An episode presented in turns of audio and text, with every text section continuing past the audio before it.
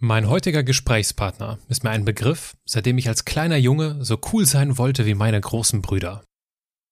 Produkte von Titus inspirierten meinen ältesten Bruder, seine eigene Halfpipe zu bauen. Und meinen anderen Bruder zum Kauf eines völlig unpraktischen, aber extrem coolen BMX-Fahrrads. Ich für meinen Teil gab irgendwann auf, einen guten Olli, geschweige denn einen Kickflip zu machen. Das Leben von Titus Dittmann hat viele Gesichter Extremsportler, Lehrer, Skateboard-Pionier, Serienunternehmer, Rennfahrer, Stiftungsgründer und Keynote-Speaker. Das kommt wohl dabei heraus, wenn jemand sein Leben mit brennendem Herzen führt. Ich durfte Titus in Münster besuchen und mit ihm darüber sprechen, warum er wegen seines Spitznamens beinahe sein Studium nicht abschließen durfte, wie ausgefeilt er als Schüler geschummelt hat und trotzdem Lehrer geworden ist und was die kölsche Lebensart mit tibetanischer Lebenskunst von Mönchen zu tun hat. Diesmal findest du das Gespräch auch wieder auf YouTube. Dort würdest du dann auch die eingeblendeten Fotos sehen, die ich Titus zwischendurch zeige. Aber hier bist du auch gut aufgehoben. Es ist schön, dass du dabei bist. Menschen und Marken, die in keine Schublade passen. Inspiration für Leben und Karriere das ist der Andersmacher Podcast mit Wirtschaftswissenschaftler, Model und Berater Dr. Aaron Brückner.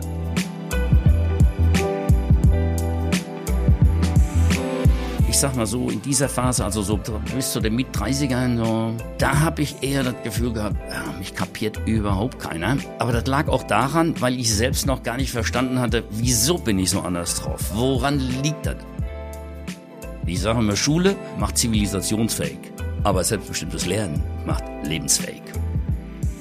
Ich habe meinen Mitarbeitern immer gesagt und denkt dran, das Wichtigste ist, wir verkaufen keine Hosen, wir verkaufen ein gutes Gefühl.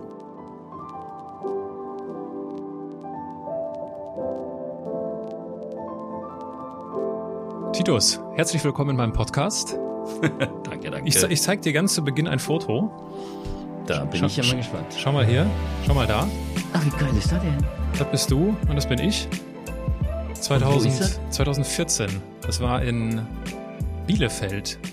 Aha. Auf, eine, auf diesem. Ja, ich krieg das alles nicht mehr so auf Ja, die das, Reihe. das ist klar. Du, Deswegen, ich bin da wirklich schon, ich, bin, ich kann mich auch gar nicht trotz bemühen, dann an diese äh, vielen, vielen, vielen Begegnungen mit den Ja. vielen, vielen geilen Typen äh, erinnern. Da ist mein Hirn oder überhaupt, glaube ich, das menschliche Gehirn überfordert.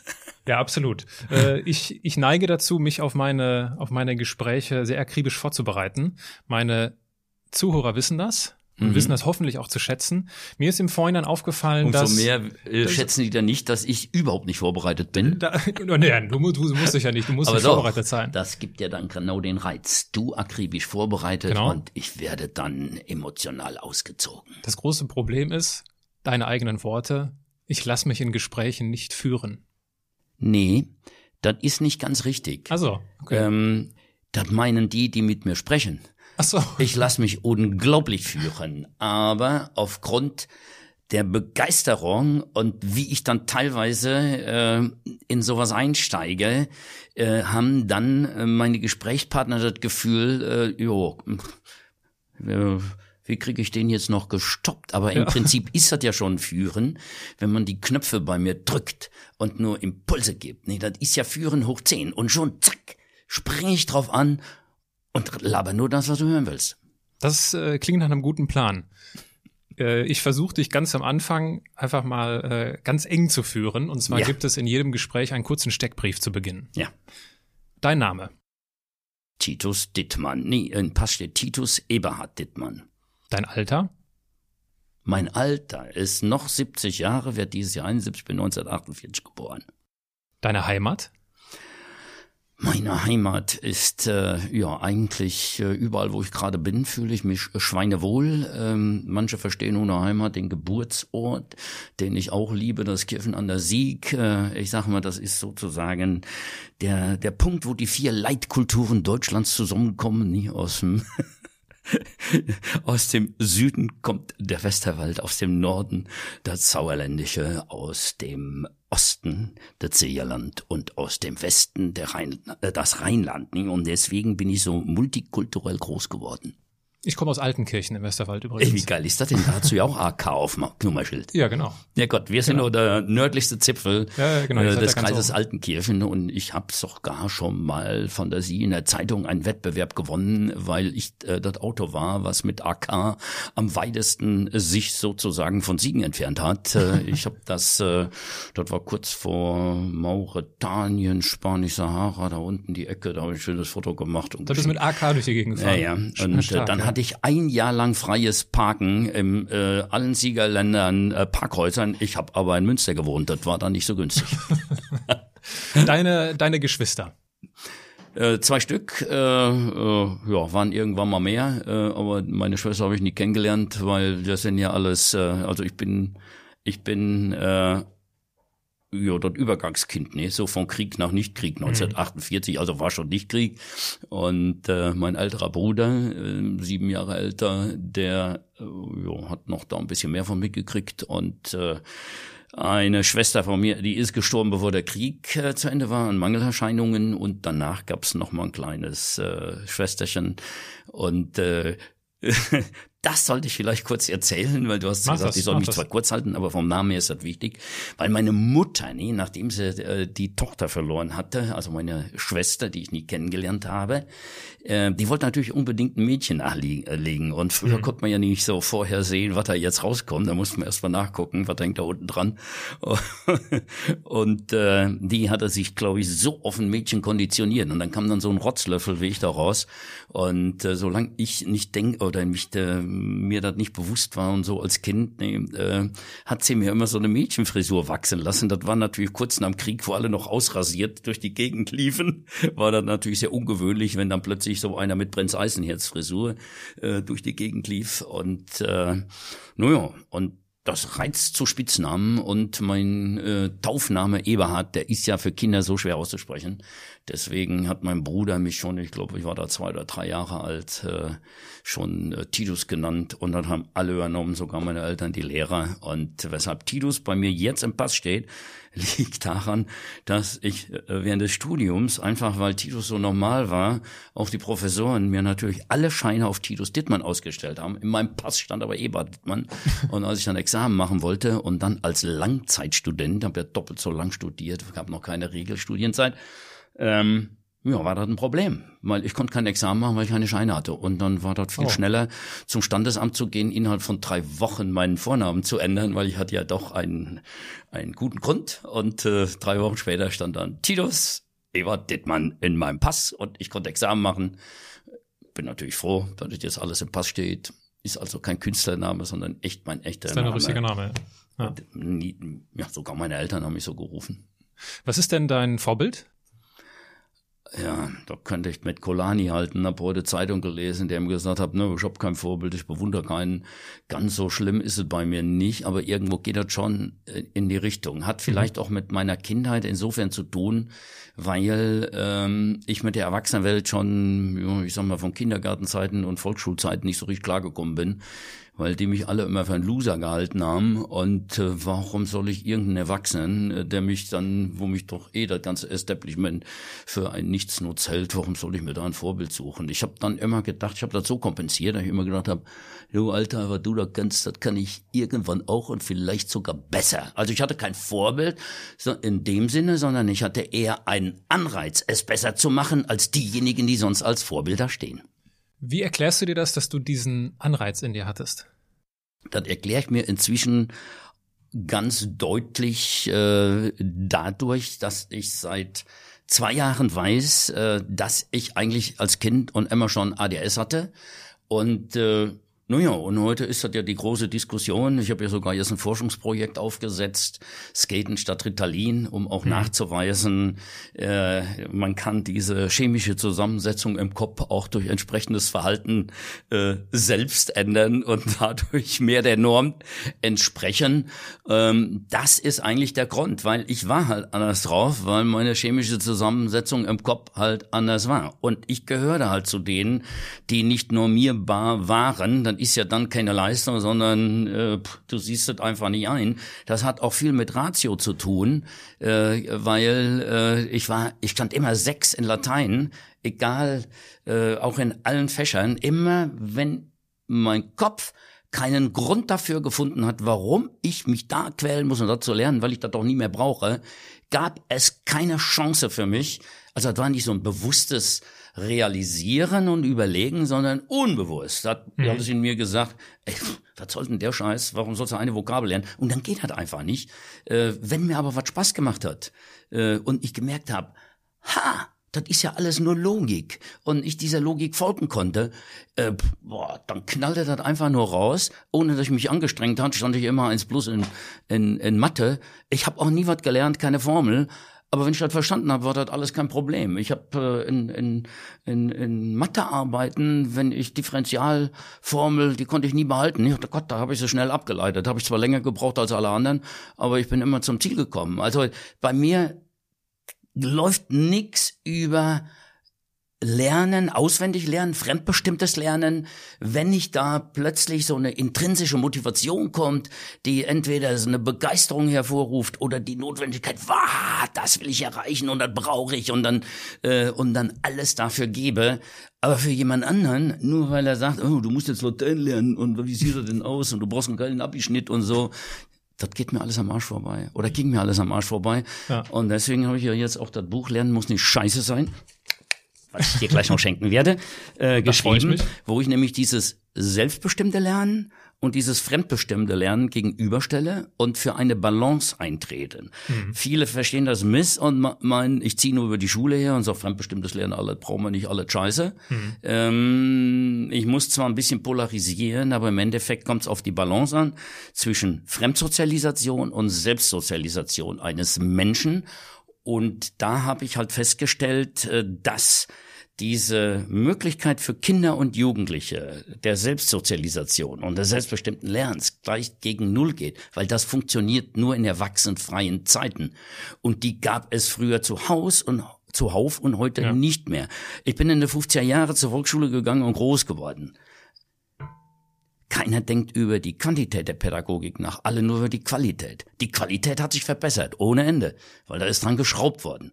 Ob die perfekt ist, ist die andere Frage. Mhm. Aber die Qualität der Pädagogik, die hat so zugenommen, dass sie fast 100 Prozent einnimmt, weil Schule geht bis nachmittags, dann kommt der Förderwahn der Eltern. Äh, selbst die kleinsten Babys stehen schon so unter Leistungsdruck, die lässt man nicht mehr in der Ecke äh, Bauklötzchen aufeinander äh, äh, stellen und sagt sich, äh, wie früher, wo eine Mutter vier Kinder hatte, keine Putzfrau und nix, oh Gott sei Dank, das kommt dann nicht mit klar, hoffentlich braucht er noch drei Tage für das dritte Bauklötzchen, kippt mit dem Arsch immer rum, was er mit Hand aufstellt und lässt das Kind alleine, weil er sich selbst beschäftigt. Äh, das ist zwar eine Rücksichtnahme oder ein Überlassen aus einem anderen Grund, weil man selber viel zu tun hat.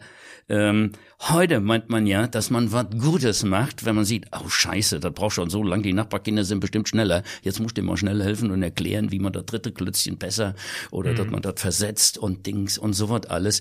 Kinder äh, gibt man nicht mehr die Zeit, sich selber ein Ziel zu setzen, das ja wirklich mit mit tausend frustigen Erlebnissen geht dauernd schief, dauernd schief und immer wieder, wie heute beim Skateboardfahren. Nirgendwo sieht man Menschen mehr hinfallen, äh, Dreck wegputzen, kein Schreien, Blut weg, Gesicht und wieder. Warum? Sie machen es nicht für jemand anders, der sagt, oh, komm hier, mach noch mal und Dings, du schaffst das schon. Nein, man will es. Man hat ein brennendes Herz, man will den Olli machen, für sich, für keinen anderen. Ja Gott, vielleicht will man noch in seiner Gesinnungsgenossenschaft auch noch punkten und bei den Freunden ein geiles, geiles Image haben, aber man macht es für keinen Lehrer, für keinen, der einem die Aufgabe gegeben hat, du, wir lernen heute einen Olli und sowas. Das ist selbstbestimmtes Lernen. Dann jammert auch kein Kind, wenn das hinfällt. Wenn die Mutter sagt, ja, willst du nicht mehr auf den Baum klettern, wie auch immer, äh, Ja, wenn man alleine im Wald ist, muss man sich, ist man Unternehmer. Man muss sich selber raussuchen mhm. und überlegen, kletter ich auf den hohen, oh nee, von zehn Meter tut das vielleicht zu weh, ich mache erst mal zwei Meter, bis ich so richtig fit bin und so weiter. Heute empfiehlt das die Mami, dann klettert der Kleine hoch, fällt runter, ist die Mami schuld, großes Gezeder, da muss das Pflasterchen kommen. Früher haben wir, wenn wir nach Hause kamen, einfach nur die Löcher in der Hose versteckt, damit es nicht noch Ärger gab. Und das ist Unternehmertum, das ist selbstbestimmte Lernen. Und ich gehe so weit, dass ich sage, man muss sich doch mal Gedanken machen, warum sind wir Exportweltmeister? Exportweltmeister. Und warum geben wir Millionen aus für Start-up-Förderung. In jeder Stadt gibt es einen Start-up-Hub und Höhle der Löwen. Ich selbst habe beim ZDF auch schon mal eine Staffel gedreht, Kampf der Start-up, äh, war selbst Förderer der Start-up-Szene und irgendwann habe ich mir gedacht, Ey, verdammte Scheiße, warum muss man die denn alle motivieren? Warum sagt denn keiner, ey, wie geil ist das, selbstständig was zu machen, selbstbestimmt sich Ziele zu setzen und daran hart arbeiten und dann ohne Mentor, ohne äh, Business Angel, ohne was weiß ich, geht das doch alle gar nicht mehr. Dann hab ich mal, wie kommt das überhaupt?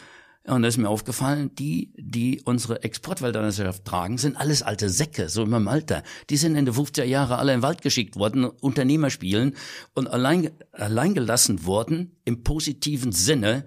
Äh, du kannst ja nur, wenn du ohne Erwachsenen irgendwo bist, spürst du überhaupt, dass du als Mensch Verantwortung hast, zumindest für dich selber und für dein Tun, weil wenn du dann sagst, das mache ich jetzt und das geht schief, dann merkst du auf einmal, scheiße, ich kann ja keinem die Schuld geben, ich habe das hier gemacht, dann lernst du Verantwortung zu übernehmen für dein Handeln.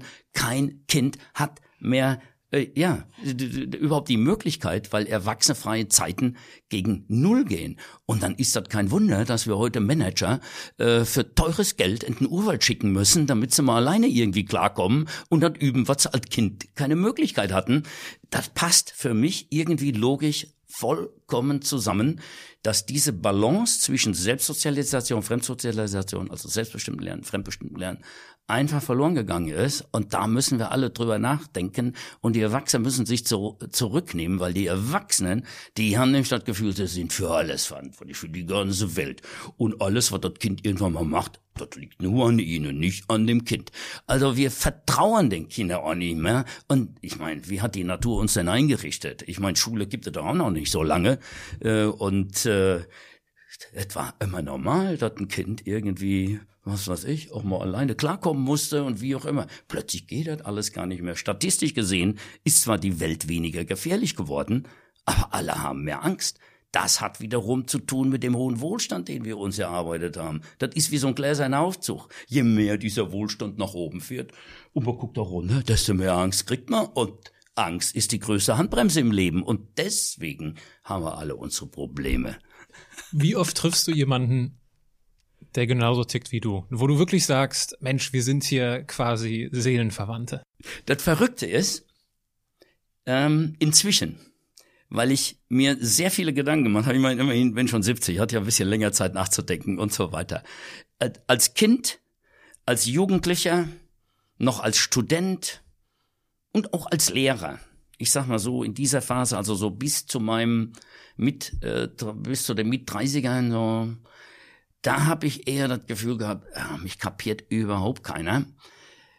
Aber das lag auch daran, weil ich selbst noch gar nicht verstanden hatte, wieso bin ich so anders drauf? Woran liegt das? Alles noch nicht reflektiert hatte, mich selbst noch nicht so gut verstanden hatte und damit natürlich auch andere nicht so gut verstehen konnte, weil ich sag ja auch immer, Führung kommt nach Selbstführung. Also musst du erstmal selbst führen können, ehe du andere Menschen führst.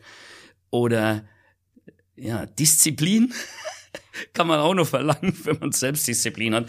Äh, oder einen Menschen überhaupt zu verstehen. Warum tickt der so komisch? Oder wieso sind alle Menschen so bekloppt? Oder was weiß ich? Da muss man erstmal an sich rangehen und mal analysieren, warum bin ich so ein Individuum und so bekloppt und so speziell drauf und warum ticke ich so, äh, um dann zu verstehen, dass halt wirklich jeder Mensch, je nachdem, wie das hier oben gemixt ist, einfach komplett anders drauf ist und das nicht mit Bösartigkeit oder wie auch immer zu tun hat, sondern eigentlich auch mit, mit Relativität und damit mit Toleranz überhaupt mal zu kapieren, verdammte Scheiße, so wie ich denke, ja, so denke ich. Und wo ich sage, das ist richtig und das ist falsch, Das ist jetzt meine Meinung. Warum verdammt nochmal kann nicht ein anderer Mensch sich genauso entwickeln und dann auch sagen, jo, das ist richtig, das ist falsch. Kann aber konträr zu deiner Meinung sein. Sonst hätten wir keine Kriege auf der Welt, sonst hätten wir nicht die kulturellen Unterschiede.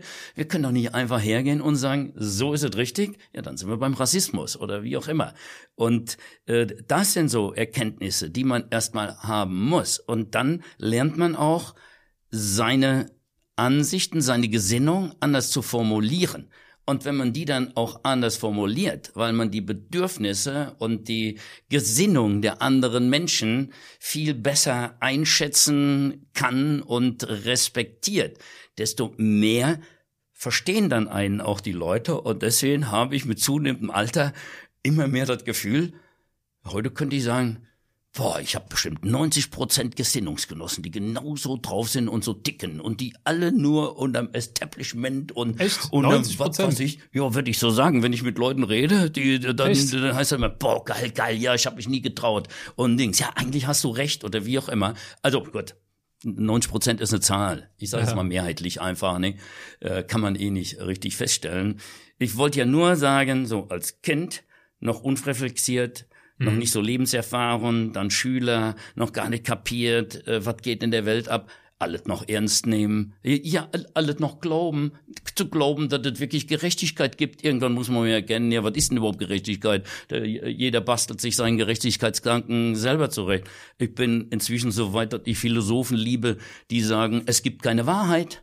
Äh, können wir auch mal drüber nachdenken. Ne? Wer macht denn die Wahrheit? Was ist denn bitte die Wahrheit? Das ist alles so, äh, das Leben und auch das menschliche Individuum, ja, wie soll ich sagen, das ist alles so relativ.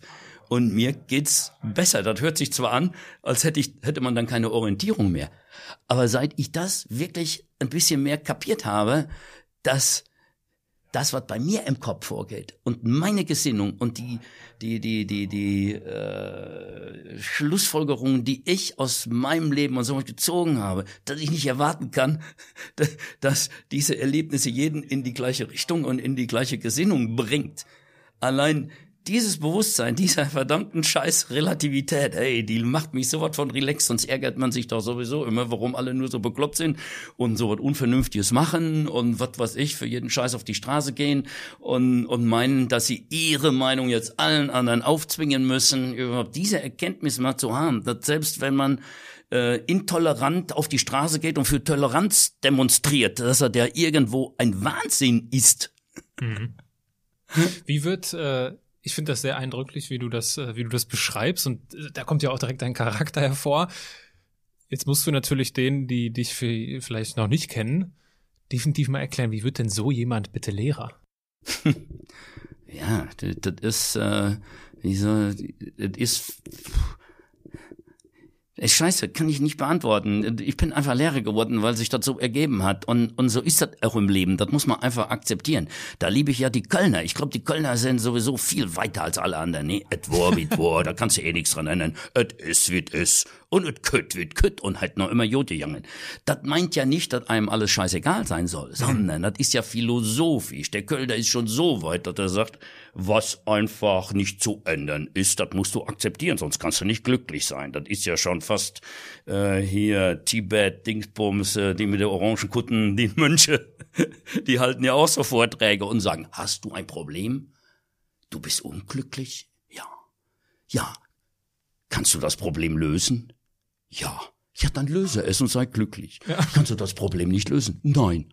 Warum bist du unglücklich? Du kannst es nicht lösen. Adoptiere es. Und das sagt das ja mehr aus. Und ich finde, ja, überhaupt sich dahin zu entwickeln, dass man unterscheiden kann, zwischen Sachen, die vielleicht gegeben sind, die einfach nicht änderbar sind, weil es Naturgesetze oder was weiß ich ist, und Sachen, ja, wo man wirklich mit äh, brennendem Herzen und Energie wirklich viel bewegen kann. Und die Leute, die viel bewegen, die kämpfen nie in die Richtung, wo nichts änderbar ist. Hm. Sonst können sie nichts bewegen. Hm. Und da sind so, das sind eigentlich und, und da bin ich, ich habe eben gesehen, da irgendwie hast du mir ja so geschickt, was die alle so interessiert, ne? Und dann auch, äh, wie kann man denn überhaupt so ein Unternehmen mit äh, was irgendwann mal 100 Na, Millionen da Umsatz kommen wir gleich und zu. was, was Kommen ich wir gemacht gleich habe. zu. Aber ist alle derselbe Grund. Ja, ja. Alle derselbe Grund. Bevor wir, bevor wir dahin, Ja. weil das ist eine ganz zentrale Frage, wie, wie das zustande gekommen ist.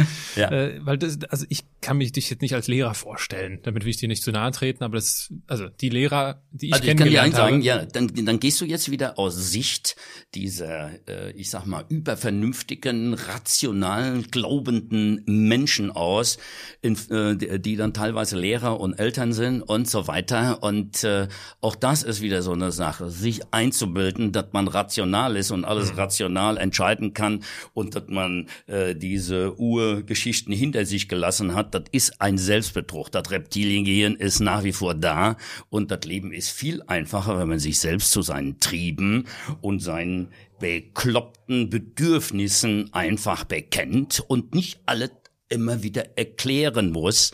Und das ist jetzt auch wieder, der- warum bist du Lehrer geworden? Ja, bin halt Lehrer geworden, war gerade Lehrermangel an, gesagt, hey, wird Lehrer.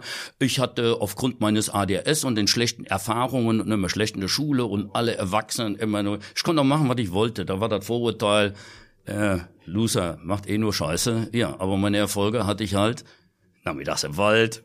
Meine Kumpels war ich der Hero. Wenn ich gesagt habe, boah, da geht's lang, sind alle nicht mehr hergelaufen. Ja Gott, da kann ich mal einen halben Tag in der Schule.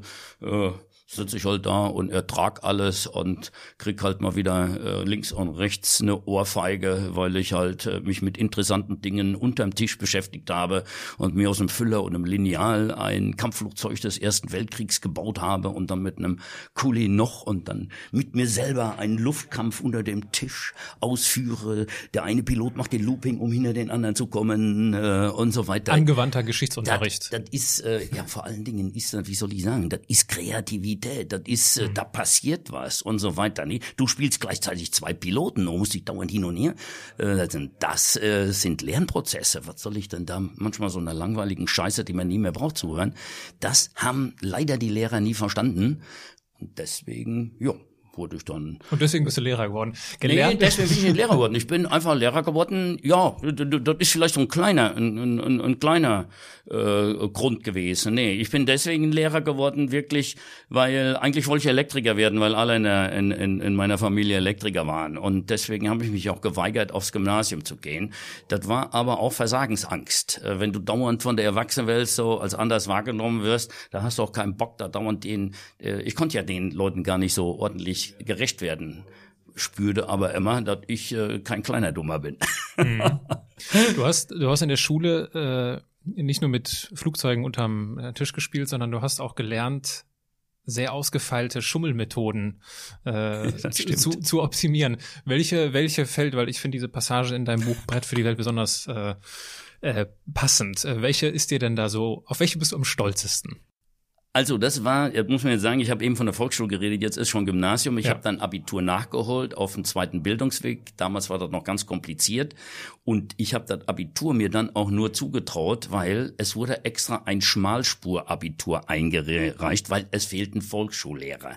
Äh, Und Ah. das ist ja immer bei Planwirtschaft, ne, die wir ja nun mal haben. Äh, entweder müssen alle Lehrer werden, dann gibt's eine Lehrerschwemme und dann will man wieder keine Lehrer haben, dann gibt's wieder einen Lehrermangel. Und ich bin in der Zeit äh, halt zur Schule gegangen, war Lehrermangel und dann äh, überlegt man, wie können wir jetzt Lehrer generieren? Ja, und da wurde das Abitur, gab's ein Schmalspurabitur, äh, muss man kein Latein und nix und so weiter machen, dann durfte man Volksschullehrer werden und dann ging man zur pädagogischen Hochschule, alles noch eine Stufe kleiner am Stadt. Jo, vielleicht, das ist ja gar nicht so, da, okay und so weiter. Bei der mittleren Reife habe ich gemerkt, ach, die kochen alle nur mit Wasser, also machst du normales Abitur. Und dann kurz vorm Abitur habe ich auch gedacht, ja Gott, äh, kochen alle nur mit Wasser, dann studierst du auch auf Lehramt und wirst Gymnasiallehrer.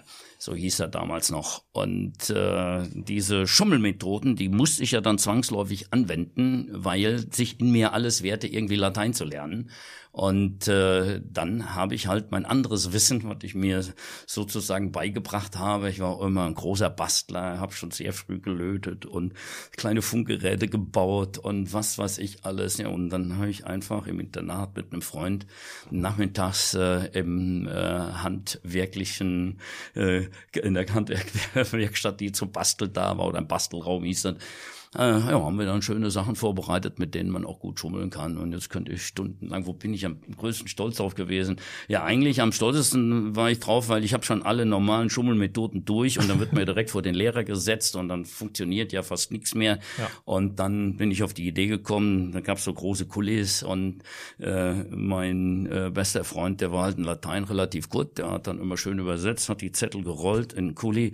Ich hatte während dem, während dem Nachmittagssportunterricht so Nägel äh, äh, unter sein Fenster eingeschlagen und einer am Toilettenfenster, einen weißen Zwirnsfaden so äh, da rumgelegt und dann einen Karabinerhaken so reingelegt, da braucht den Kuli nur einen Karabinerhaken aus dem Fenster geschmissen, hat mir ein Zeichen gegeben, ich bin auf Toilette, hab da dran gezogen, hatte dann die ganze Lateinarbeit, hab die dann so grob auswendig gelernt. Ich habe ja nur gefuscht, um eine 5 zu kriegen. Ich wollte ja nicht immer nur eine 6 haben. Und äh, ja, und äh, das ist oh, also hoch, hochgradig kreativ. Ja, ja, oder also. dann haben wir versucht, uns selber Funkgeräte zu bauen. Und, aber die Qualität war so schlecht, dass die Störgeräusche waren größer. Dann hatte ich mir das hier extra einen langen Ärmel, hier so einen kleinen Kopfhörer und dann. Hast du, hast du die Gelegenheit mal gehabt, deinem äh, damaligen Lehrer oder den damaligen Lehrern das zu offenbaren, wie du denn getrickst hast? Ja, die denken ja heute alle ganz äh, lockerer. Wir hatten jetzt ein Klassentreffen äh, Abi 69. Ich habe ja das Glück, ich darf immer äh, zweimal äh, Abi-Treffen feiern, weil 68 bin ich durchgefallen, 69 habe ich dann gemacht. Habe mich aber ein halbes Jahr krank schreiben lassen, weil das war fürchterlich langweilig. Äh, ich stand eins plus in Mathe und dann sollte ich auch noch das alles äh, wiederholen. Und äh, dann war aber noch ein anderes Abi wie heute. Man man wurde, man wusste nicht, wo man geprüft wird und man kann nicht einfach nicht und da hat man halt gepokert. Und ich bin halt äh, leider Gottes Latein in, in, in, ins Mündliche gekommen, weil wir zu gut gefuscht haben und haben die Arbeit rausgefunden und ich habe zu wenig Fehler reingebaut. Und dann habe ich Latein eine 4 geschrieben äh, und dann wurde ich auf 4 bis 5 ge geprüft, äh, aber ich konnte ja noch nicht mal ein Wort Latein und deswegen habe ich dann natürlich dann 6 gemacht und was weiß ich alles. Und dann kam ich noch in Deutsch rein und da hatte ich gar nicht mitgerechnet und, weißt du, und dann wirst du gefragt, womit haben sich beschäftigt. Und wenn du dann zwei Tage vorher den Teufelsgeneral äh, mal im Fernsehen gesehen hast, dann wählst du das aus. Ne? Und wenn du aber nicht weißt, dass du da im Abi geprüft wirst, dann guckst du auch nur mit einem Auge hin. Und so ist halt alles ja. das erste Mal schiefgegangen. Aber die, die, die Lehrer, mit denen hast du schon irgendwann mal sprechen können, hast gesagt, hier. Ja, ja, ich hatte auch coole so Lehrer, wirklich. die wirklich auch akzeptiert haben, dass äh, die haben dann als einseitige Begabung bei mir hingenommen. Aber das ist eigentlich keine einseitige Begabung, sondern das war halt das ADS, äh, was einen ermöglicht, wenn du für was Begeisterung empfindest und das auch logisch ist und das mhm. auch sinnstiftend ist, dann bist du, dann bist du leistungsfähig ohne Ende, weil es von dir rauskommt. Aber wenn, wenn du, wenn das nicht passiert, dann bist du der schlechteste Schüler, den es nur gibt, weil, weil du kannst dich einfach oder du, du bist, ja, du bist resistent gegen Normierungsversuche oder gegen das, was andere von dir wollen. Und dann nimmst du jede Sechs in Kauf, aber du sitzt da stundenlang und kannst nicht lernen, weil alles blockiert ist. Und äh, also ich hatte richtig coole Lehrer. Mein Mathelehrer, der war super cool, weil der hat dann irgendwann gesagt, ey Tilo, solange du so stehst, du kannst Hausaufgaben, du kannst alles hier machen. Und er hat mich dann immer geweckt, äh, wenn er was Neues gemacht hat. Und als ich dann Abi nachholen musste, hatte ich ja den Stoff schon. Und wir, wir haben jetzt noch beim Abi-Treffen die Mitschüler, obwohl ich Scheißschüler war, von Noten her, haben mir gesagt, ey, das ist unfassbar, unfassbar. Wenn der vorne beim, beim, beim äh, Ableiten von Gleichung Probleme hatte, da hat er die nach vorne vorne geholt und du hast ihm erklärt, wo es lang geht. also das ist eigentlich extrem. Das ist, äh, was soll ich sagen? Und deswegen finde ich ja, dass gerade Kinder, die so in Richtung ADS gehen, äh, also Aufmerksamkeitsdefizit, ist in meinen Augen kein Aufmerksamkeitsdefizit. Ja doch, wenn man es für fremdbestimmtes Lernen, es ist ein Defizit für das, wo Eltern und Lehrer wollen, dass gelernt wird. Da gibt es ein Defizit. Hm. Aber es gibt genau das Gegenteil bei dem, wo sie selber lernen wollen, nämlich selbstbestimmt. Und dann gehen die ab wie Zäppchen und da wird eine Potenz dieser Gesellschaft vorenthalten, nur weil man diese Normierung der Kinder als oberste Priorität hat. Und das geht ja gegen jegliche menschliche Natur. Ne? Du musst dich jetzt drei Viertelstunde für, für Mathe begeistern. So, jetzt mhm. hast du fünf Minuten zu relaxen und dann nicht zu ja. denken, damit du gleich wieder fit bist und jetzt drei Viertelstunden Deutsch und so weiter. Also, äh, könnte jetzt stundenlang weitermachen. Unser Schulsystem ist nun mal von den Preußen erfunden worden, äh, damit äh, die nicht so viel Probleme mit der Rekruten haben, damit die wenigstens eine gleiche Vorbildung und gleiche, einen gleichen Status haben.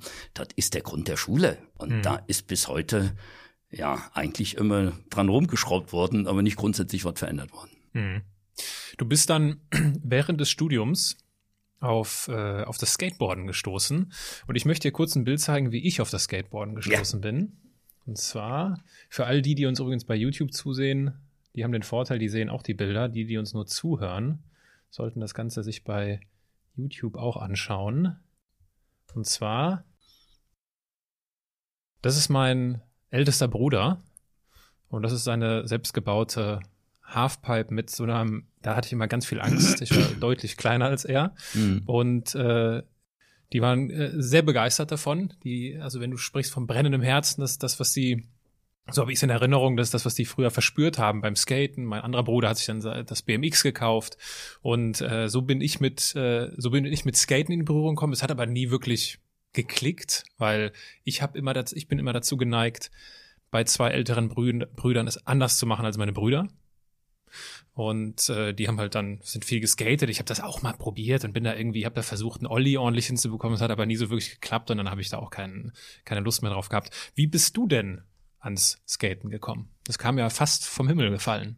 Ja, genauso wie du es gerade erklärt hast. Ne? Äh, du hast bei deinen Brüdern was entdeckt, was für dich eigentlich vom Verständnis her komplett neu war. Nee, das, nämlich, äh, ja, ich sag mal, Jugendliche in dem Alter, die eigentlich keinen Bock haben äh, auf Schule, keinen Bock zu lernen und wie auch immer, dass es doch eine Art von Lernen gibt, nämlich selbstbestimmtes Lernen. Wenn sie das entdeckt haben, dass sie dann durch die Decke gehen und dass da Begeisterung äh, entsteht, weil Skateboarding ist halt Selbstbestimmung pur. Und deswegen wirkt das so. Und deswegen ist Skateboarden auch mehr als ein Sport. Deswegen nenne ich das immer entweder bewegungsorientierte Jugendkultur, um zu sagen, dass das mhm. auch kulturell äh, eine ganz große äh, Rolle spielt, oder ästhetische Gesinnungsgenossenschaft, äh, weil man könnte sogar sagen, wer anfängt zu skaten und bleibt dabei, der ändert auch seine Gesinnung. Und äh, das ist ja, ja, wenn man jetzt Religionsgemeinschaft sagt, ist das natürlich äh, nur ein, ein, ein Vergleich so, so aus Augen eines Soziologen, weil das Verhalten ähnlich ist, ist natürlich nicht religiös, aber nach außen wirkt es schon fast so, weil sich diese Skateboard-Gemeinde wirklich verhält wie eine religiöse Gemeinde. Sie haben was verstanden, was die anderen nicht verstanden haben. Und wenn es nur das ist, wie viel Spaß und Sinnstiftung dort bringt, acht Stunden lang auf ein Treppengeländer zu springen und dann irgendwie da runter zu rutschen und alle Erwachsenen sagen, ey, sag mal, was soll denn der Schwachsinn, dann nehme ich doch lieber das Treppengeländer in der Hand und gehe zu Fuß herunter.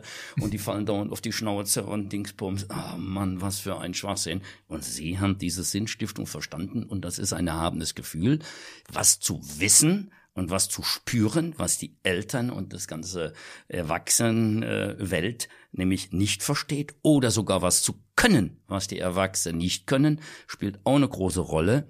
Und insbesondere, weil ich bin ja mit Skate Aid inzwischen auch in Afghanistan und Syrien unterwegs.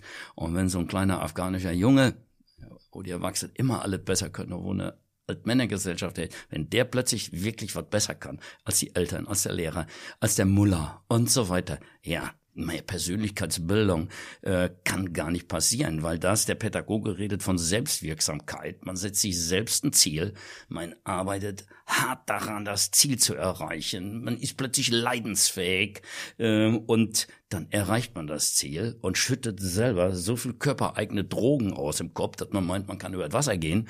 Äh, so euphorisch ist man. Äh, erstens will man dieses schöne Erlebnis mal wieder haben, deswegen setzt man sich neue Ziele, aber auch äh, das Selbstkonzept des Menschen hebt sich dadurch. Der Mensch traut sich dann mehr zu. Mhm. Also das Selbstkonzept ist das, wie sich der Mensch sieht, was er kann, bewegen kann und wie auch immer. Und dann kann auf einem höheren Level diese positive Spirale wieder angehen. Und das ist Hammer bei dem Skateboarden das sind jetzt Erkenntnisse, die ich erst habe, seit ich das Buch geschrieben habe und mich richtig tief da reinbegeben habe und auch diese äh, wissenschaftliche Forschung äh, angeleiert habe mit der Psychiatrie und mit dem Sportwissenschaftlichen Institut und wir vorher und nachher äh, die Fähigkeiten der Kinder vergleichen mit ADS-Diagnose, wenn sie ein halbes Jahr Skateboard gefahren sind.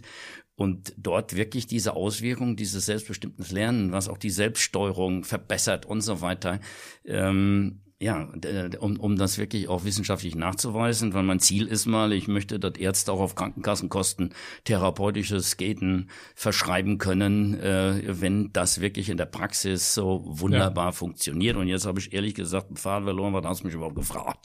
Die Frage war ursprünglich, dass äh, dieser Moment, wo du mit Skaten in Berührung gekommen bist. Ich hab's wieder. Äh, wo, wo hat's, wo, was war das für eine Situation? Wann Asi-Hügel in Münster. Also, ich war ja, im letzten Semester auf dem Weg, äh, ja, Studienrat zu werden, hatte auch schon äh, die Zusage einer, einer Referendariatsstelle am Hithoff-Gymnasium hier in Münster. Und ich gehe damals mit meiner Freundin, heute Frau, das war äh, 77, 78 so um die Ecke, 77 muss das gewesen sein, ja genau. Gehe ich so am, am, am Aasee, also bei uns gibt es einen See, der ist ausgehoben worden. Aus dem Aushub ist ein kleiner Hügel gemacht worden beim Zoo.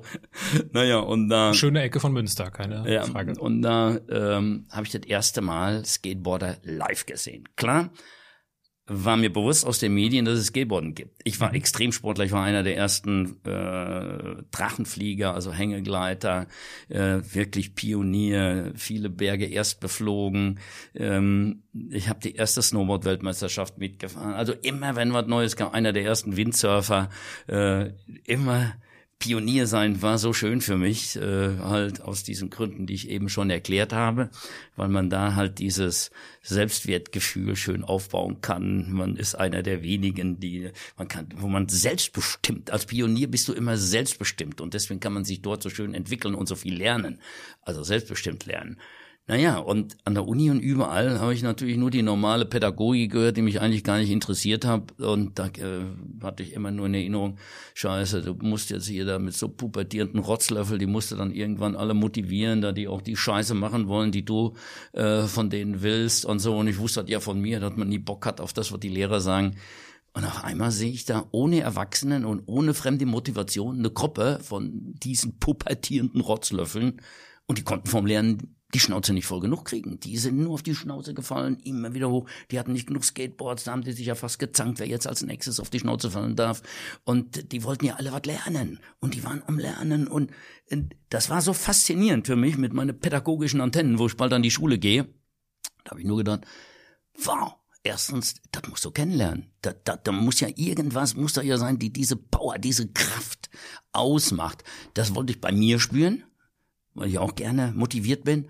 Und vor allen Dingen habe ich auch gedacht, wenn du mal Lehrer bist und, und du so ein Werkzeug hast, ja, du hast ja doch gewonnen. Äh, das ist doch ideal, damit Jugendliche zu begeistern. Und dann habe ich das einfach probiert äh, naja, bin wie jeder Erwachsene natürlich auch erstmal auf die Schnauze gefallen und so weiter, habe aber direkt gespürt, was auch das Skateboarden mit mir macht und dass das auch super passte mit meinem Bedürfnis, auch die eigenen Grenzen kennenzulernen, im Grenzbereich die Kontrolle zu spüren. Das ist ja der Reiz bei Extremsportarten, ist ja nicht, dass man lebensmüde ist und sich der Gefahr gerne aussetzt, sondern ist genau das Gegenteil. Ich bin ein hyperängstlicher Typ und ich krieg das damit in den Griff, indem ich mich genau damit beschäftige, wovor ich Angst habe stelle dann fest, dass es keinen Grund gibt, Angst zu haben und dass man nur Angst hat vor dem, was man nicht kennt. Und wenn man sich damit beschäftigt und versucht hat kennenzulernen, dann kann man erst richtig beurteilen, mache ich das, ist das wirklich eine Gefahr oder ist keine Gefahr? Und so kann man sich unbegründeter Angst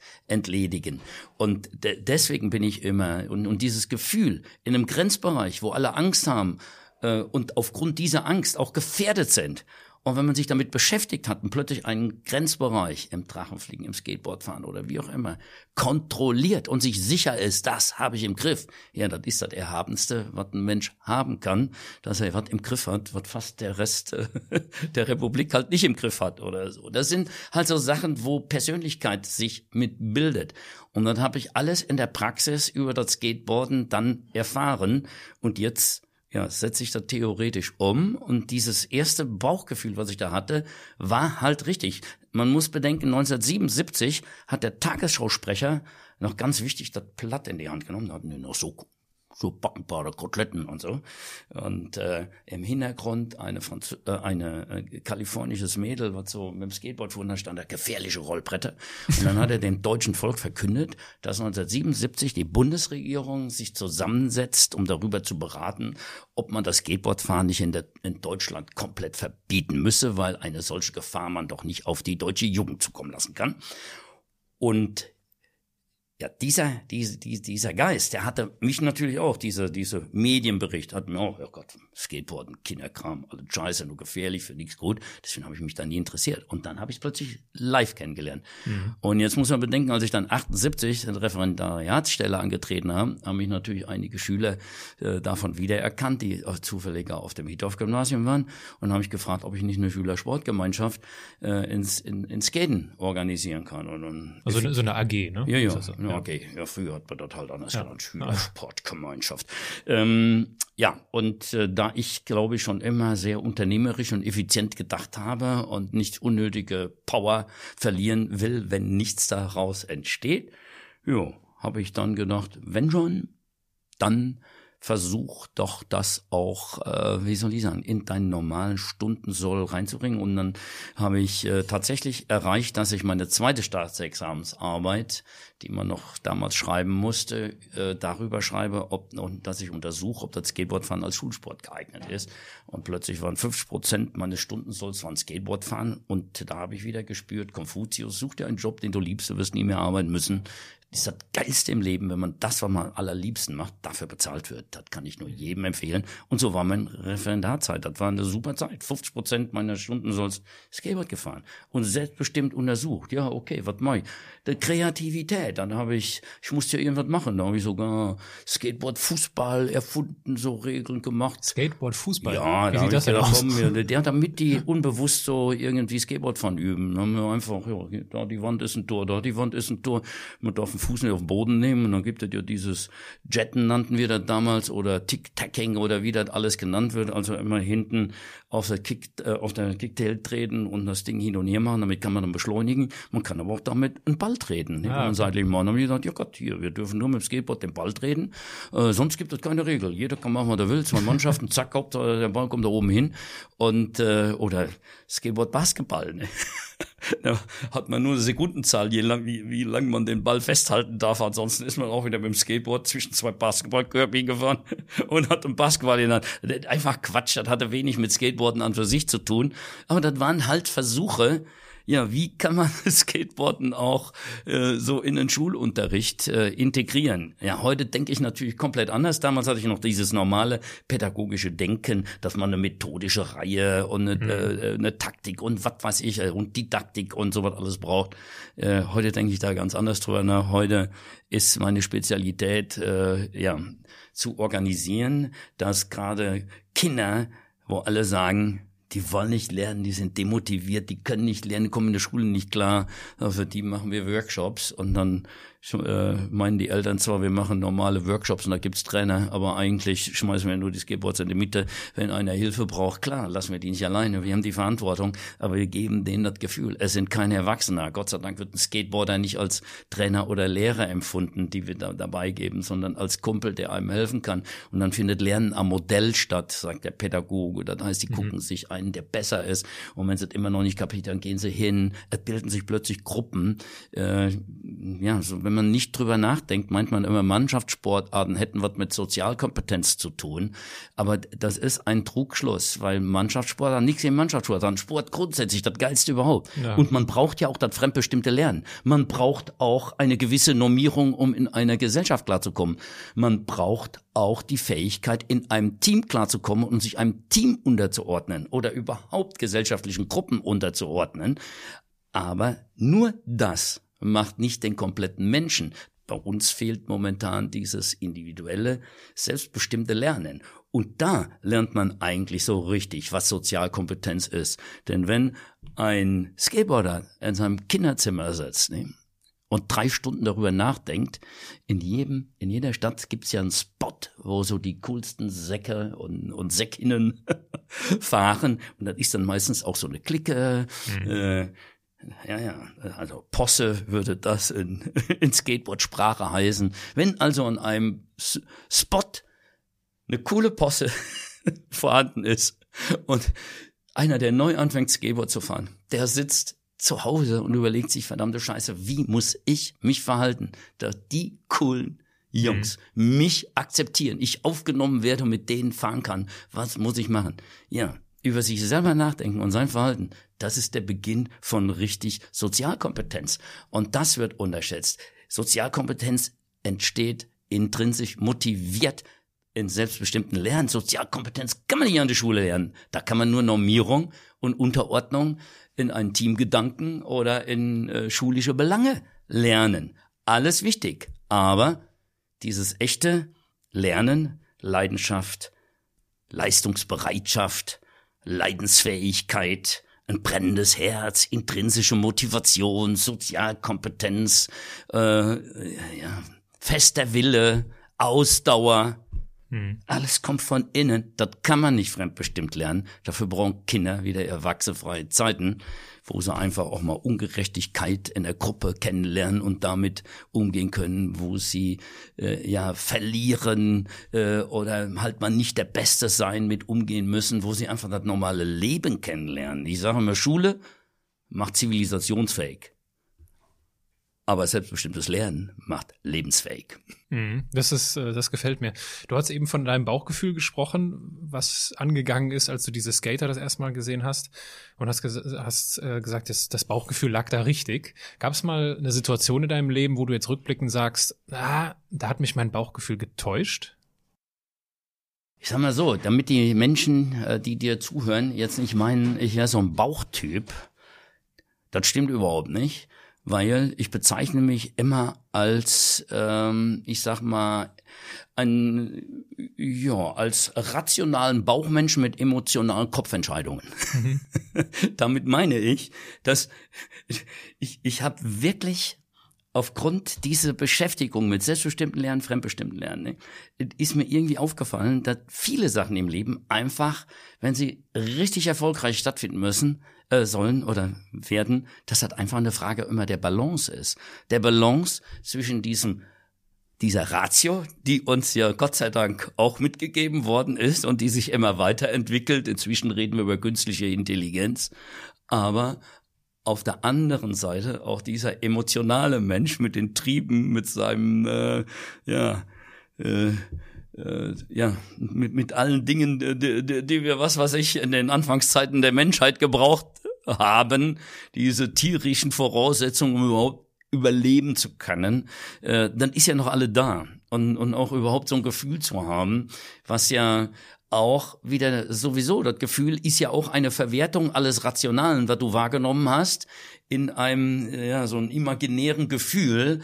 Und äh, deswegen kann man ja, das Bauchgefühl ist ja nicht zufälliges. Das Bauchgefühl ist ja nur, wenn die Balance stimmt, diese ganzen rationalen Schlüsse, die du aus irgendwelchen Eindrücken gesammelt hast, die ohne aufzuschreiben und Dings einfach nur, du spürst, wow, bei mir gibt das genau das Ergebnis und äh, das ist ja schon eine Mischung. Also mhm. für mich ist das was ganz Positives und ich finde, wir entfernen uns viel zu weit weg davon, dass wir eigentlich Menschen sind äh, ja, mit allen Fehlern behaftet, uns selber belügen und äh, uns wirklich einbilden, äh, dass ein Leben berechenbar ist. Alleine das macht ja schon ein Leben lebenswert und kann ist die Voraussetzung, um glücklich zu werden, dass man äh, überhaupt kapiert, dass ein Leben nicht planbar ist.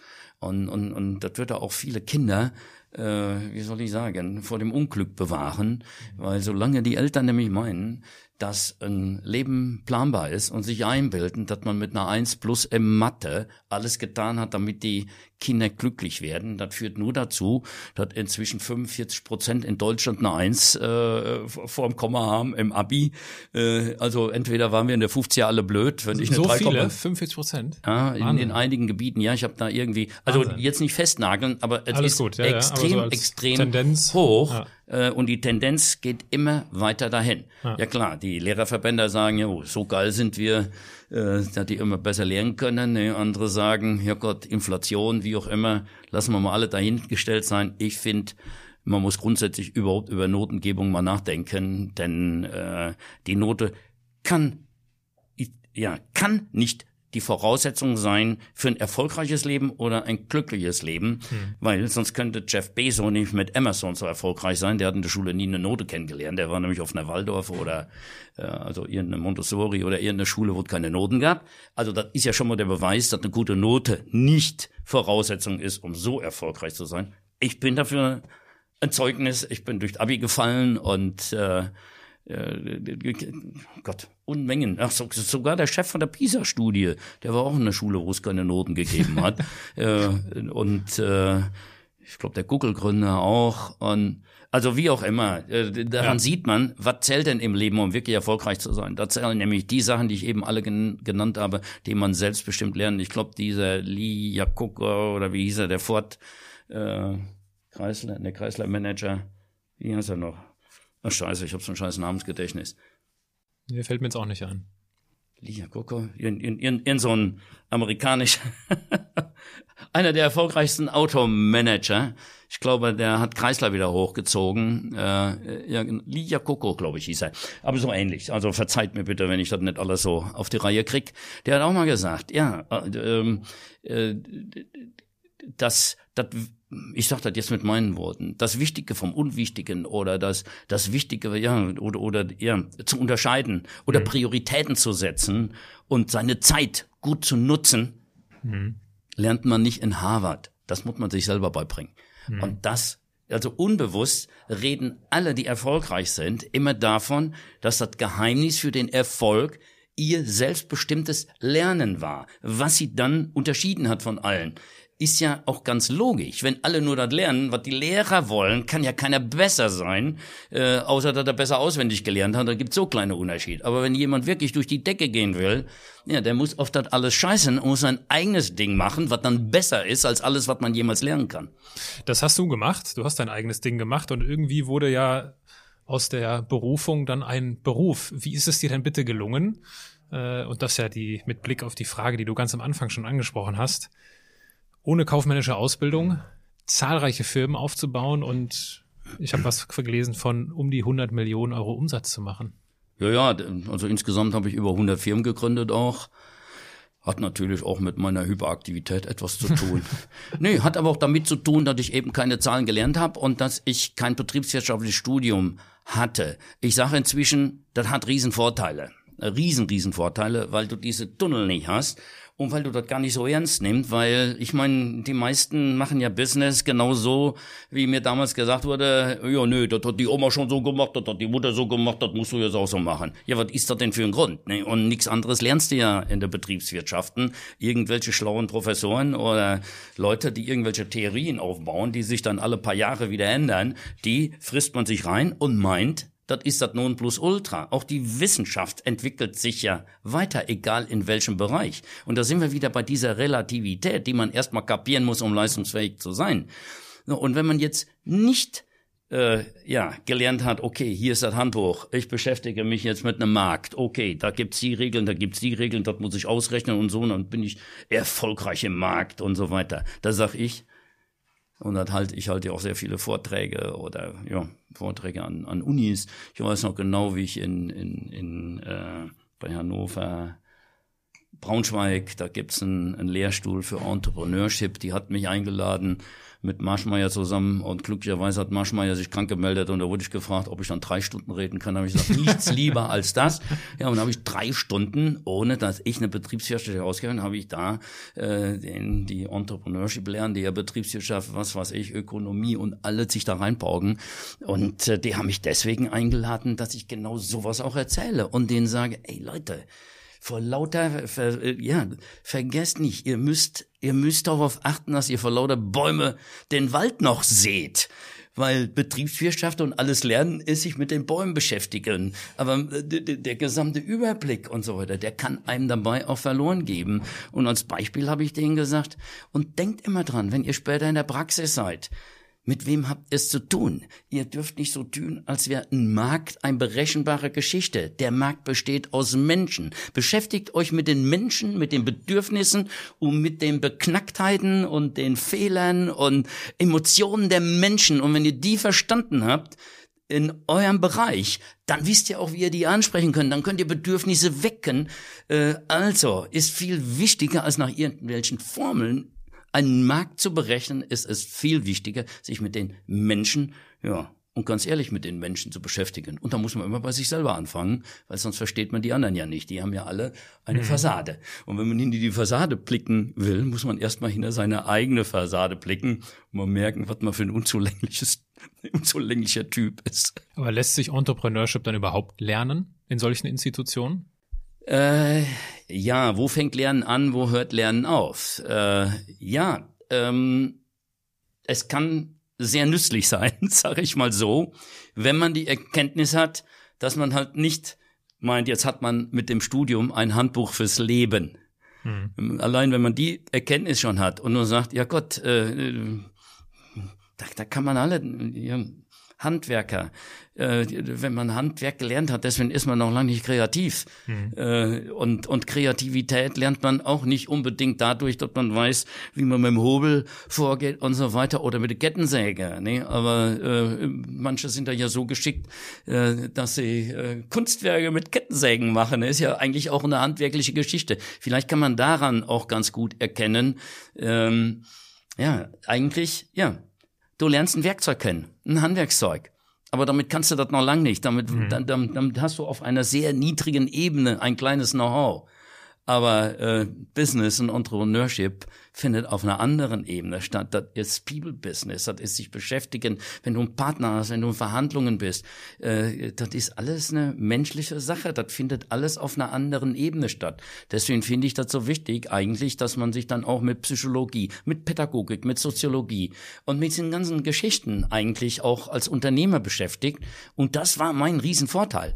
Ich, ich kam ja als Pädagoge da rein und wahrscheinlich bin ich auch deswegen so erfolgreich gewesen. Ich habe ja auch konsequent immer nur meinen Markt bei den pubertierenden Rotzlöffel gesehen. Ich habe ein Ausdrucksmittel verkauft. Ich habe meinen Mitarbeitern immer gesagt, und denkt dran, das Wichtigste ist, wir verkaufen keine Hosen, wir verkaufen ein gutes Gefühl. Hm. Und das müssen die kapieren. Und das lernt man nicht unbedingt bei der Betriebswirtschaft. Ne? Da lernt man, wie man Hosen verkauft. Ne? Und wie die sein müssen und Dingsbums. Aber das ist alles zweitrangig. Klar muss ein gutes Produkt haben aber du musst das Produkt mit einer Emotion aufladen. Die Leute wollen dann ein gutes Gefühl kaufen. Keiner kauft sich irgendein Kleidungsstück, damit es warm hält. Mhm. Ich habe ein äh, Zitat für dich mitgebracht von Lewis Hamilton. Ich meine, das ist ja hier so Rennsport, ist der ja. Ja, bin äh, ich auch affin. Gut vertraut, genau. Lewis Hamilton hat vor kurzem gesagt, natürlich habe ich auch schlechte Tage, aber ich setze mir keine Ziele, die ich erreichen kann. Das funktioniert bei mir nicht. Ich will immer darüber hinausgehen.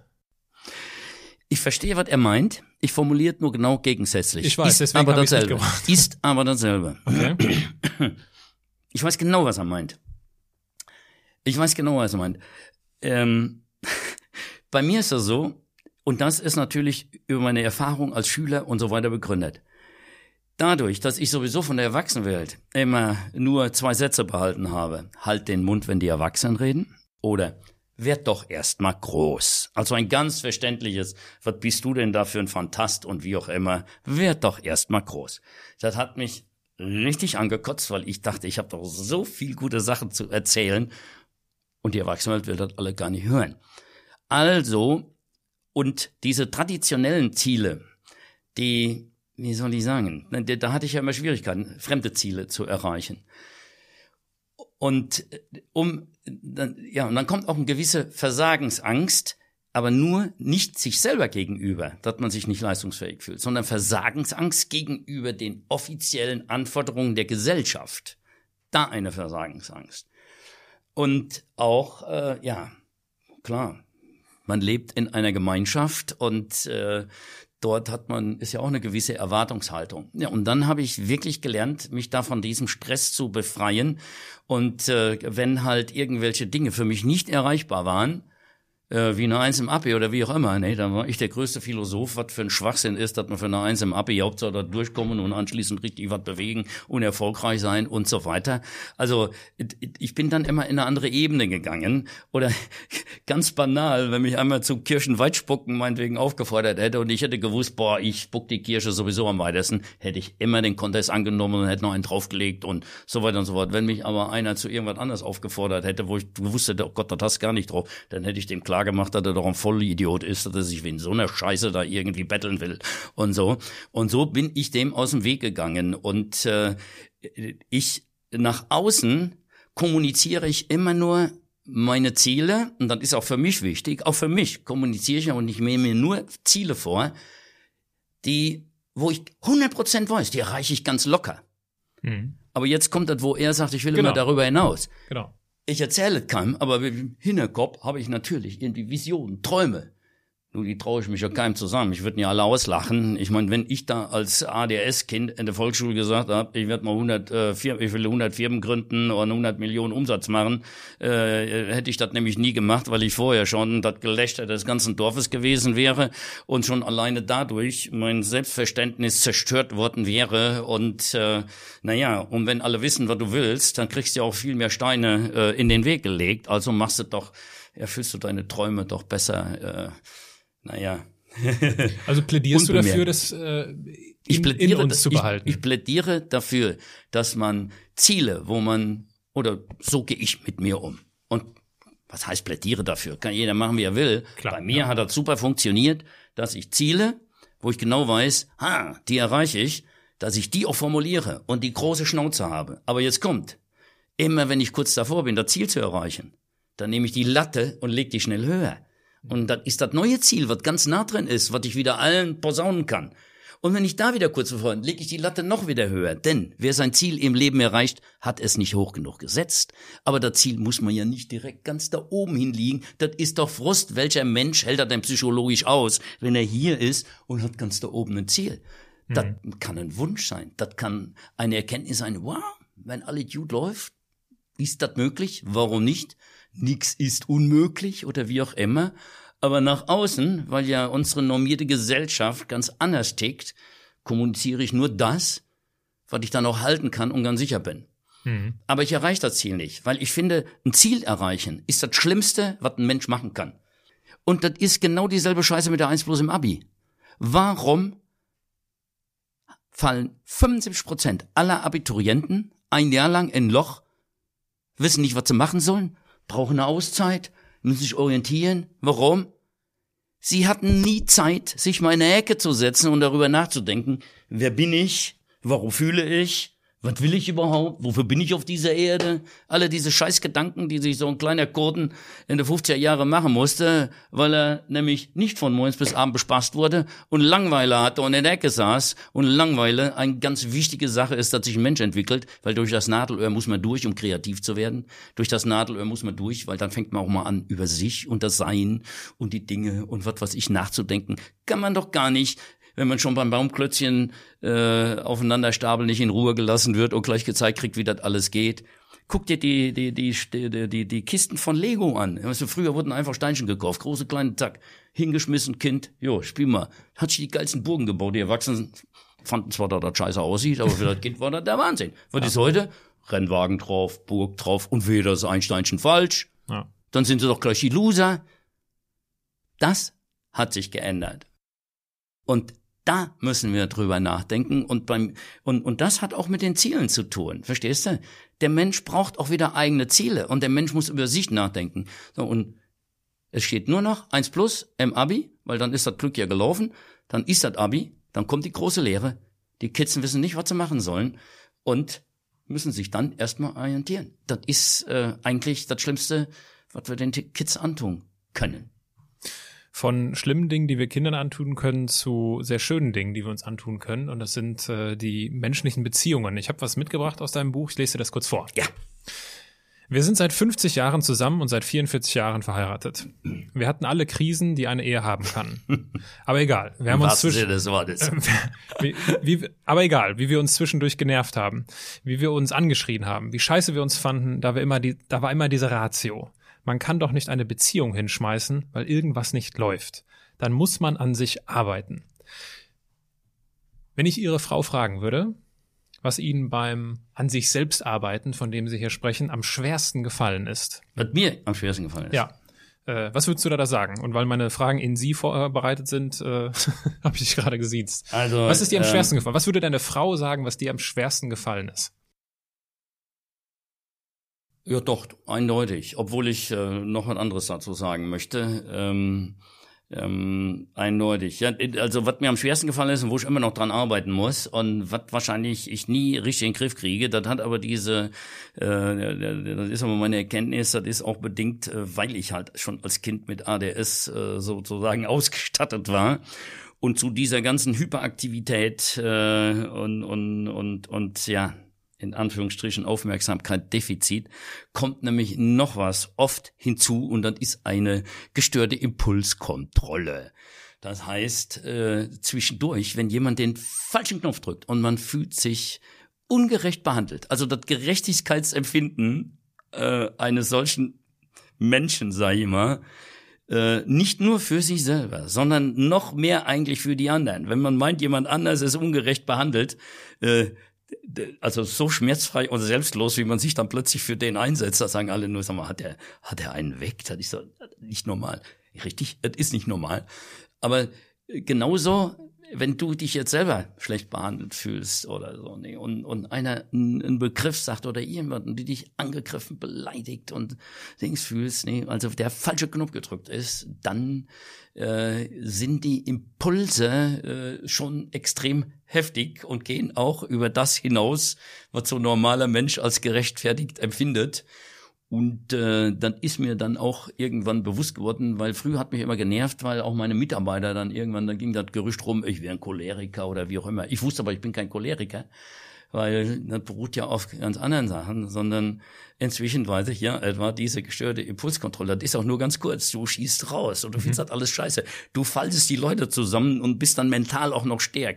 Stark. Auf einmal brechen vor dir Mitarbeiter zusammen oder äh, Dingsbums und du denkst, ey, scheiße, was habe ich denn jetzt gemacht? Dir tut das wieder so leid. Also wie oft habe ich Mitarbeiterinnen im Arm gehabt und die ganze Schulter meines T-Shirts war durchgeheult, äh, äh weil mir das wieder, äh, keine Ahnung, ohne dass ich gemerkt habe, zu impulsiv etwas scheiße fand und dann anschließend wieder drösen musste. Äh, also dieses, ja, meine Frau sagt dann immer, ich wäre wie eine Sauna, wo sie ja natürlich recht mit hat. Ähm, daran zu arbeiten, äh, wenn das so, ich sag mal, chemikalisch vorgegeben ist in deinem Kopf, das ist schon super, super hart. Wie, wie das mit der Sauna, das Bild habe ich noch nicht verstanden. Wie, ja, wie eine du, Sauna? Du bist, äh, also entweder äh, bin ich der begeistertste Mensch der Welt, reise alle mit, alles ist geil und hier hinter mir her, zack, und alle stürmen mit. Oh, das ist alles so was von Scheiße. Mhm. Äh, also, naja, dass ich das sofort alles zerschlagen muss und neu aufbauen muss. Mhm. Und äh, aber was ich zu dieser langen Beziehung sagen will und ja. äh, vielleicht ist der Satz, das stammt ja aus meinem ersten Buch, glaube ich. Genau, ne? ja, genau. Die, die äh, ja. Jahreszahlen äh, sind damit auch. Das mit den mit mit der, dass die Ratio dann kann man nicht hinschmeißen. Äh, irgendwo hat das natürlich jeder. Ich ich ich habe da noch nicht weitergedacht. Äh, ja, das war auch da. Aber ich glaube, ein noch noch bedeutender Grund ist nämlich äh, und jetzt, jetzt kommt die Erkenntnis meines neuen Buches ich war 20, meine Frau war 17, als wir uns kennengelernt haben. Mhm. Und da ist man ja nun mal, zumindestens wenn man im Westerwald der 50er Jahre aufgewachsen äh, ist, da ist man noch lange nicht so fertig wie heute einer, also ich meine als Persönlichkeit äh, und so selbstbewusst wie heute ein 20-Jähriger. Das ist ja, man wurde ja mit 20 noch ein, als Kind behandelt, mit 21 ist man erst erwachsen geworden und meine Frau war 17. Und das heißt, wir, wir waren beide auch noch im extremen Abhängigkeitsfeld. Meine Frau musste das Geld, was sie verdient hat, äh, als, äh, als, als, als äh, Angestellte, das musste die zu Hause abgeben, obwohl sie Ersatzmutter war, weil die Mutter gestorben ist und noch fünf andere Kinder 500, glaube ich, ja, oder vier, ist ja auch egal, äh, großziehen musste und so weiter. Trotzdem wurde das Geld abgegeben. Ganz andere Verhältnisse. Ja. Da war man noch nicht so eine Persönlichkeit, sonst hätte man sich ja sowas gar nicht so gefallen lassen. Und wenn man sich so früh dann kennenlernt, ähm, dann, ja, der Mensch und die Persönlichkeit des Menschen ist nun mal ein Produkt der Sozialisation, sowohl Fremdsozialisation als auch Selbstsozialisation. Und da glaube ich, war das ein Riesenvorteil, weil wir uns gegenseitig, ja, man könnte auch sagen, erzogen haben und sozialisiert haben. Also zu dieser Selbstsozialisation, die ich mit mir vorgenommen habe oder wo ich richtig geil drauf war, kam dann die Fremdsozialisation meiner Frau, äh, die andere Bedürfnisse hatte und die sehr frühzeitig, ja, wie, wie die Diskrepanz, gehst zur Schule, fremdbestimmtes Lernen, äh, zu Hause hast du andere Interessen und so weiter und äh, das auf Partnerebene und dadurch verändert sich ja auch, verändern sich Menschen, auch in der Persönlichkeit. Und dadurch, glaube ich, haben wir den Vorteil, dass wir gegenseitig dafür gesorgt haben, dass unsere Persönlichkeiten äh, und die Gesinnungen und die Bedürfnisse sich auch immer näher aneinander äh, bewegt haben, so dass kein zwanghaftes Unterordnen unter jemand anderen ist. Also ich sag mal, wenn sich zwei 50-Jährige kennenlernen als Bärchen und die sind schon relativ, äh, ja, das Brett vom Kopf wächst ja mit, ne? Und das Brett vom Kopf ist schon so dick. Wir konnten sozusagen, wir haben uns kennengelernt, als das Brett vom Kopf noch ein Blatt Papier war. Da kommt man noch mehr an den Kopf ran, kann die Gesinnung mit beeinflussen und so weiter. Und so haben wir uns gegenseitig beeinflusst.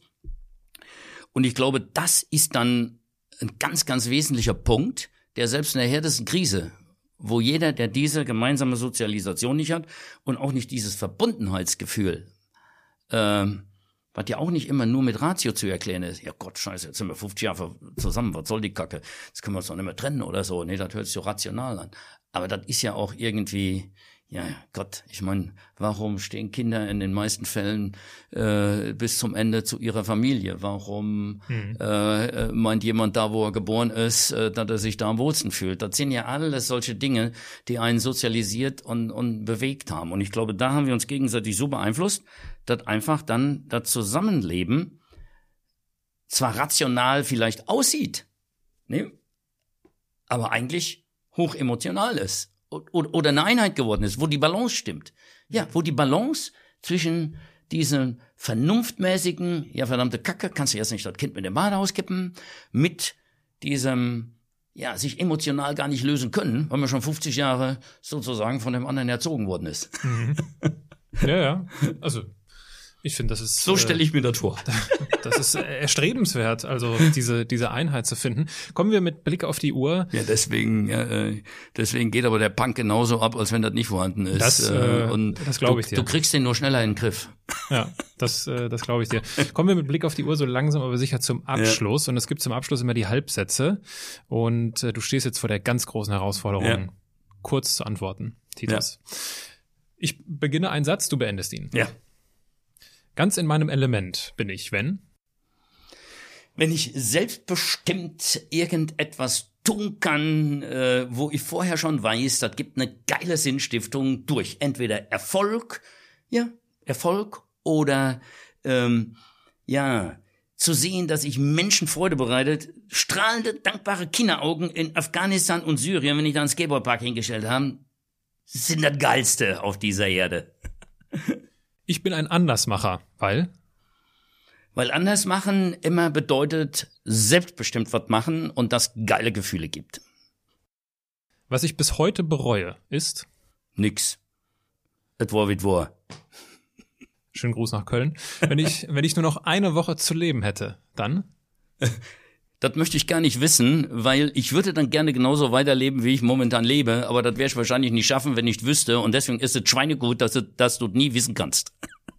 Wenn Skateboarden 2020 seine olympische Premiere feiert, dann? Dann äh, habe ich ein lachendes und ein weinendes Auge, ein gespaltenes Herz äh, und äh, bin äh, ja schon eher ein bisschen traurig, weil ich weiß, dass äh, durch diesen Schritt die pädagogische und soziologische Kraft dieser bewegungsorientierten Jugendkultur verwässert wird und äh, ich äh, ja dort aber Gott sei Dank nicht mehr erleben werde, weil meine Restlaufzeit ist so, dass ich glaube, äh, dort nicht mehr erleben zu werden, dass Skateboarden wirklich was ganz Normales wird und als Leistungssport wie alles andere gesehen wird, äh, muss, muss ich nicht mehr ertragen. Lieber Titus, ich danke dir für deine Zeit, ich danke dir für deine Gastfreundschaft hier in Münster und äh, gebe dir gerne das letzte Wort. Gibt es etwas, was du unseren Zuhörern abschließend noch so als Impuls mit auf den Weg geben möchtest, vielleicht auch im Kontext des Andersmachens. Ja, das mit einem Satz ist ja immer unmöglich. Nee, da könnte ich nur sagen, mach dein Ding, lass dir nicht reinreden, aber trag auch die Verantwortung, wenn es schief geht. Und ich trage die Verantwortung, wenn es schief geht, äh, hier mit den ganzen Kameras und alles, äh, weil du hast nämlich jetzt gerade in diesem Moment direkt in die Kamera geredet. An der Stelle nochmal der Hinweis für die, die uns nur zuhören. Vielleicht war es auch die falsche. Nee, das war schon oh, die richtige. Oh. Alles. du hast schon die, die richtige Kamera ausfindig gemacht. Titus, tausend Dank für das wertvolle Gespräch und ja, äh, ich sag nochmal tausend Dank. Äh, das hat mir extrem viel Spaß gemacht, weil du mich äh, sehr, sehr hast laufen lassen. Das freut mich. Und trotzdem gesteuert hast. Mit Dankeschön. gezielten Fragen. Dankeschön.